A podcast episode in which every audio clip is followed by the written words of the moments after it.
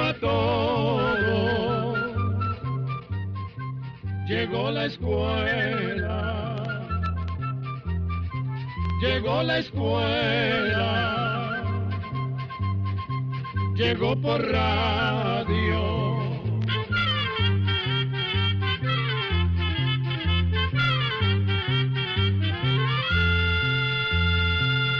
Oigamos la respuesta. Es el programa que les trae a ustedes el Instituto Centroamericano de Extensión de la Cultura, ICQ. Estimados amigos, es un placer reencontrarnos hoy en día en un nuevo espacio de Oigamos la Respuesta que transmitimos con mucho gusto a través de este medio de comunicación. Iniciamos con la consulta de el señor Gilbe Morera Villalobos, que nos llama por teléfono desde San José, Costa Rica, y nos dice lo siguiente. Quisiera la biografía de Manuel Gómez Miralles. Escuchemos la respuesta. Don Manuel Gómez Miralles nació el 7 de septiembre de 1886 en San José, Costa Rica, y falleció en abril de 1965 a la edad de 78 años. Estuvo casado con Claudia Sainz Whitting, quien murió antes que él, sin haber tenido hijos. Don Manuel trabajó durante más de 50 años como fotógrafo profesional. Aprendió el oficio trabajando en el taller de revelado de otro fotógrafo muy reconocido, don Nathaniel Ruth. Luego, don Manuel Gómez Miralles abrió su propio negocio en San José cerca del llamado Teatro Variedades, que además de ser un teatro, fue también la primera sala de cine que funcionó en Costa Rica. La obra de Gómez Miralles es muy importante, porque gracias a las fotografías que dejó, podemos darnos una idea de cómo era Costa Rica hace unos cien años.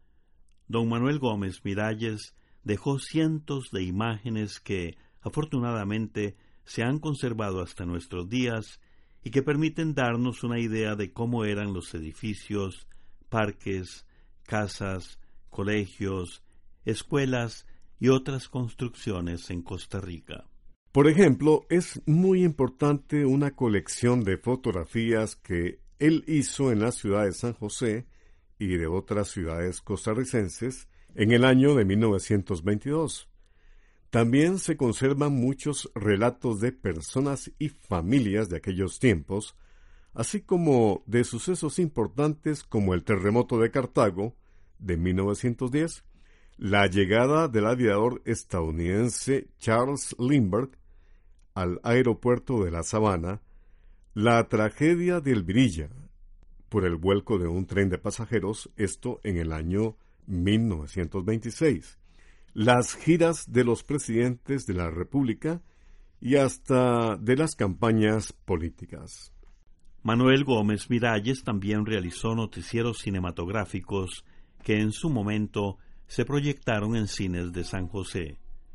Como era un hombre tan emprendedor, don Manuel Gómez Miralles dedicó muchas horas a la agricultura en una finca de petunias que tenía y llegó a tener una pulpería. Se dice que don Manuel Gómez Miralles era un hombre reservado, orgulloso de sus antepasados españoles y aficionado a las ciencias ocultas. Pero su legado más importante fue captar con su cámara las imágenes que hoy nos permiten conocer mejor la historia de Costa Rica.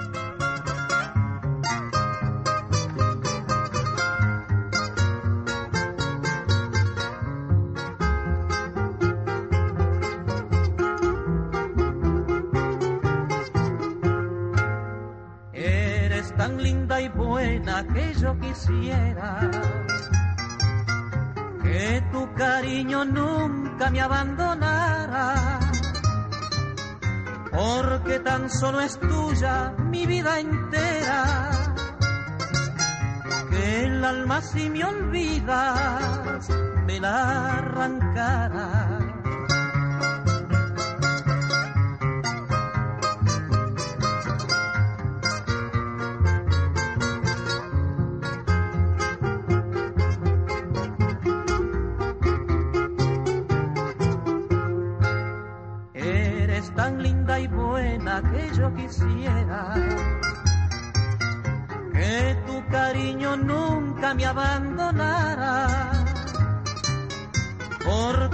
solo es tuya mi vida entera, que el alma si me olvida me la arrancara.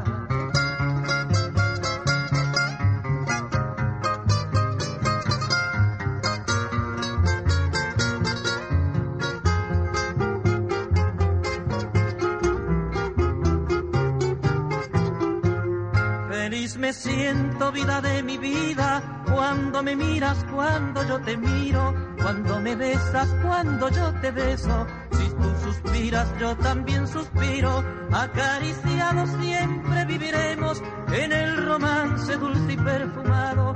Por esta dicha que ambos sentiremos, por el cariño que tú me has brindado.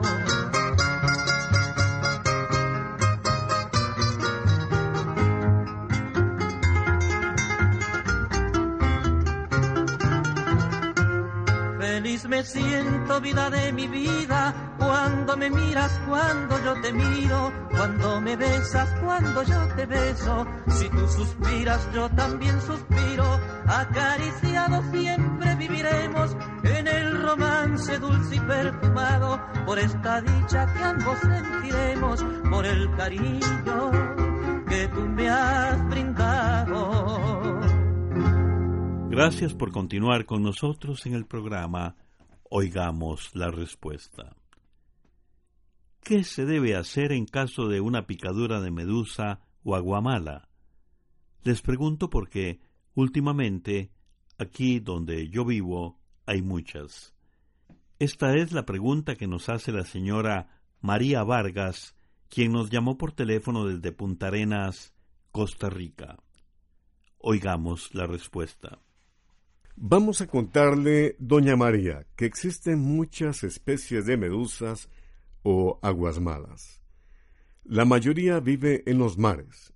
Las medusas tienen un cuerpo casi transparente, suave y baboso, como la gelatina. Debajo del cuerpo les cuelgan una especie de hilos. Estos hilos que tienen las aguas malas les sirven para defenderse y para atrapar los animalitos con los que se alimentan. Cada hilo tiene millones de células urticantes, es decir, que causan irritación. Cuando estas células entran en contacto con un animalillo o con la piel de una persona, sueltan un veneno que se introduce en la víctima. Cada especie de medusa tiene un veneno diferente.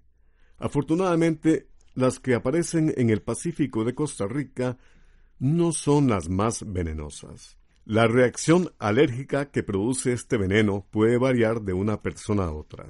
A algunas personas solo les da irritación en la piel del área afectada que puede durar unos minutos. Se siente como una quemadura o un ardor bastante doloroso. Pero hay personas a quienes les puede dar una reacción alérgica más fuerte, acompañada de calambres y dolor que puede durar varios días. En la mayoría de los casos, la picadura de las medusas que hay en el Pacífico de Costa Rica se pueden atender ahí mismo, en la playa. Lo que se recomienda es lavarse con agua de sal. No se debe usar agua dulce, porque el veneno que se encuentra como encapsulado dentro de la célula urticante se sale al entrar en contacto con el agua dulce. Por eso se recomienda lavarse con la propia agua de mar. Tampoco se debe frotar la parte afectada. Lo que se aconseja para esta afectación es, por ejemplo, pasarse una tarjeta de crédito para quitarse como raspando cualquier hilo que se tenga pegado a la piel. Después se recomienda ponerse bicarbonato de sodio o papaya, que contienen sustancias que neutralizan o aplacan el efecto del veneno. Algunas veces se forma un sarpullido en la piel que arde bastante. Para aliviar el ardor se pueden poner sobre la piel compresas de hielo. Si el sarpullido es mucho, se puede comprar en una farmacia algún antihistanímico o antialérgico.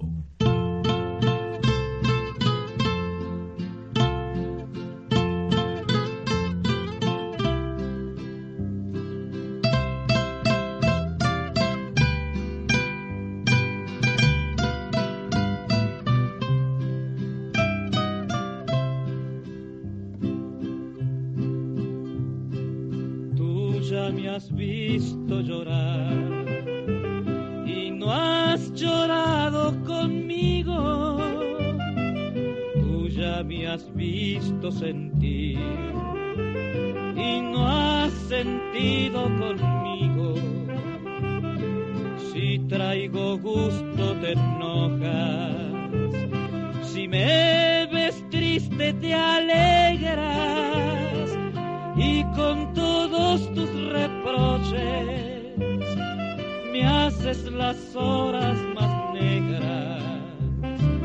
Mi cadena es un martirio con eslabones de acero y en medio de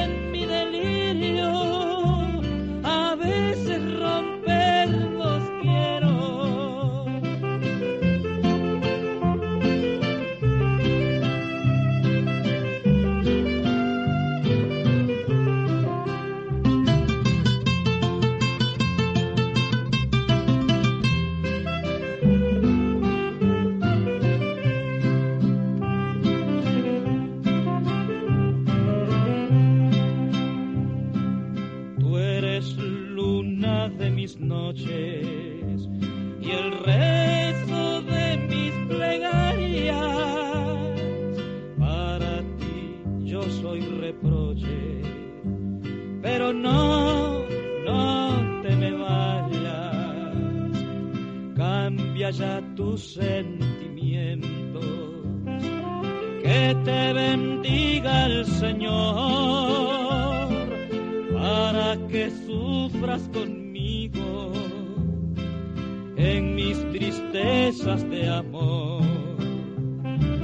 Mi cadena es un martirio con eslabones de acero en medio de mi delirio a veces romperlos quiero.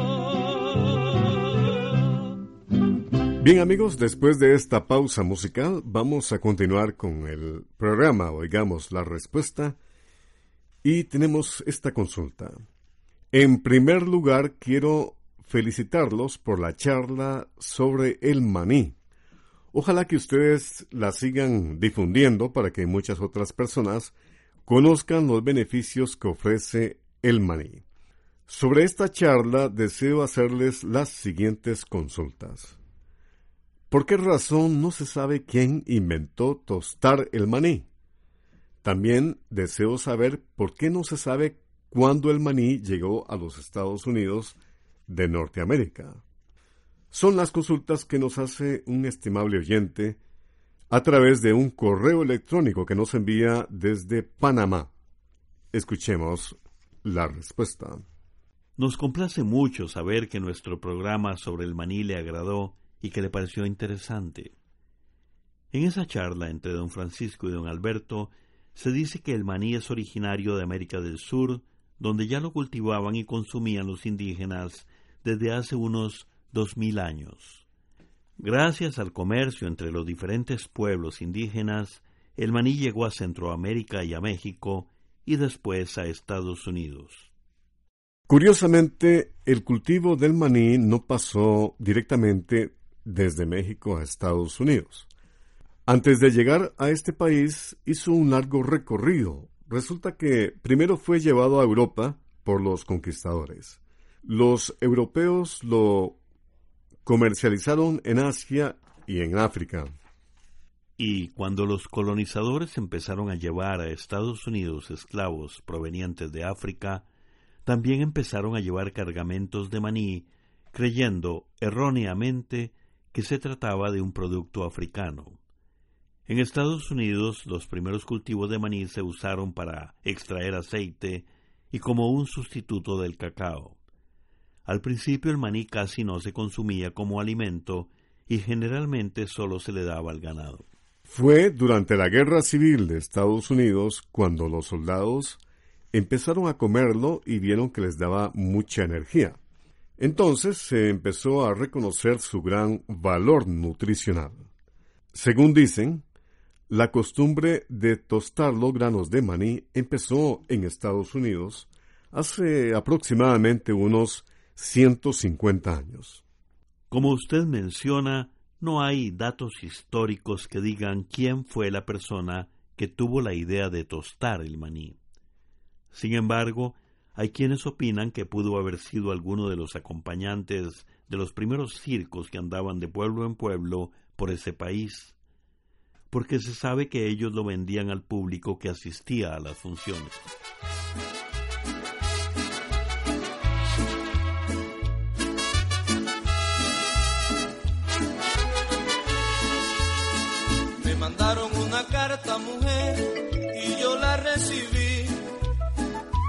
Quise leer porque allí comprendí que tú me eras infiel. Que decían esos renglones de ti, no te puedo decir, pero hay algo que sé, que tú vivías por él y yo moría por ti. Yo soñaba con tenerte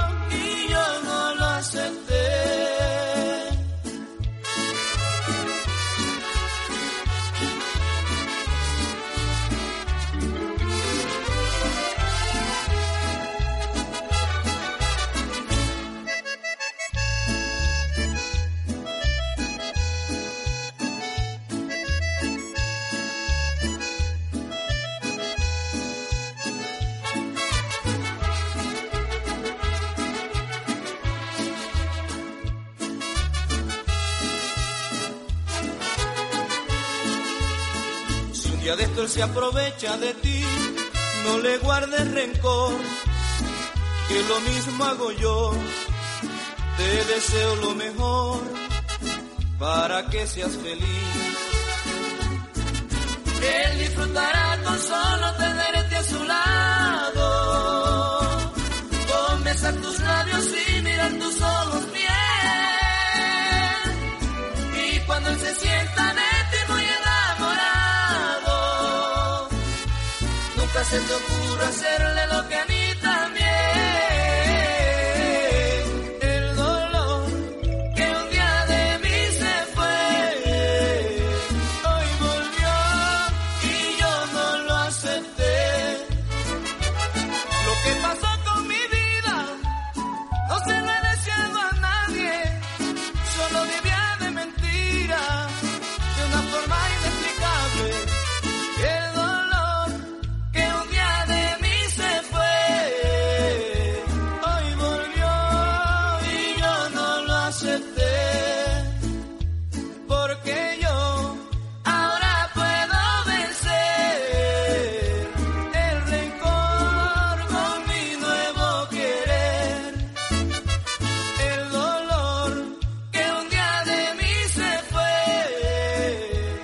Un estimable oyente nos escribe desde la Victoria, Juan Viñas, en Costa Rica, y pregunta lo siguiente en nuestro programa Oigamos la respuesta.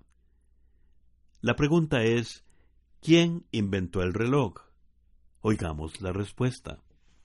Hoy en día existen muchas clases de relojes y todos funcionan de diferentes maneras. Hace muchos años, antes de que existieran los relojes, como los que hoy existen, el tiempo se medía observando la posición del sol en el cielo. Muchos campesinos todavía calculan el tiempo de esta forma. Después se aprendió a calcular el tiempo observando las sombras. Algunas personas se dieron cuenta que la sombra cambia de posición conforme el sol se mueve a través del cielo. Y así calculaban más o menos la hora del día y cuánto faltaba para que terminara el día. Usando la sombra se inventaron más adelante los relojes de sol. Se dice que los egipcios ya los usaban hace unos cuatro mil años. Estos relojes solares señalaban las horas del día por medio de la sombra que proyecta una aguja o palito que estaba fijo sobre una superficie donde estaban marcadas las horas. Pero como este sistema no servía para medir el tiempo durante la noche, los antiguos egipcios usaron también el reloj de agua, que se conoce como clepsidra. Los primeros relojes de agua estaban hechos con vasijas de cerámica. Ponían una vasija sobre otra. La de arriba se llenaba hasta cierto nivel y tenía un agujero en la base por donde salía gota a gota el agua a una determinada velocidad. Por dentro las vasijas tenían marcas que representaban las horas, y así se podía medir el tiempo mientras las vasijas se iban vaciando.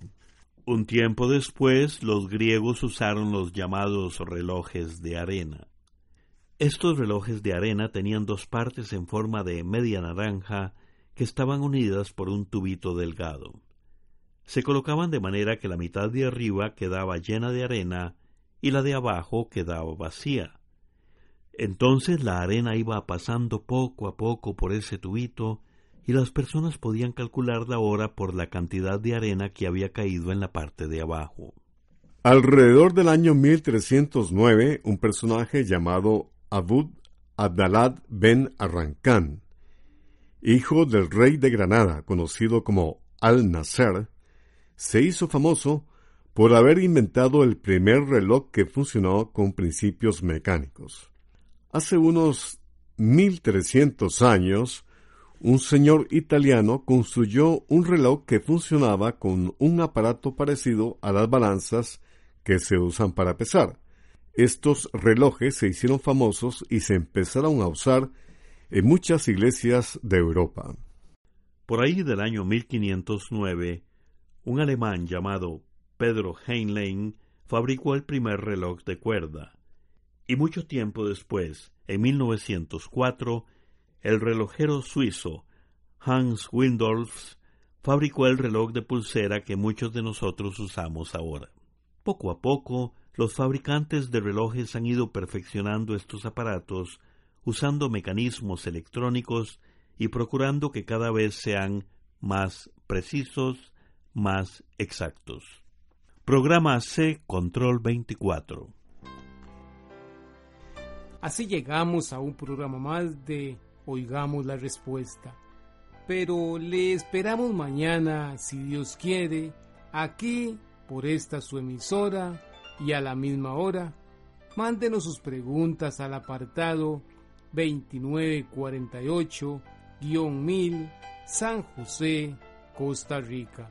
También nos puede llamar a los teléfonos 22 25 52 38 o 22 25 53 38 o mándenos un fax al 22 25 22 27. También le damos el correo electrónico icq.org.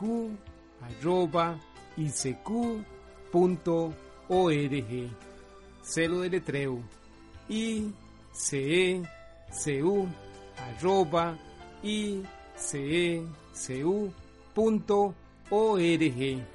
Para nosotros sus preguntas son muy importantes y estamos para servirle. También puede dirigir su pregunta a esta emisora que ellos amablemente nos la harán llegar. Muy importante, dele su nombre completo, dirección bien exacta Ah, y el lugar donde escuche el programa. Recuerde que comprender lo comprensible es un derecho humano. Que Dios le bendiga.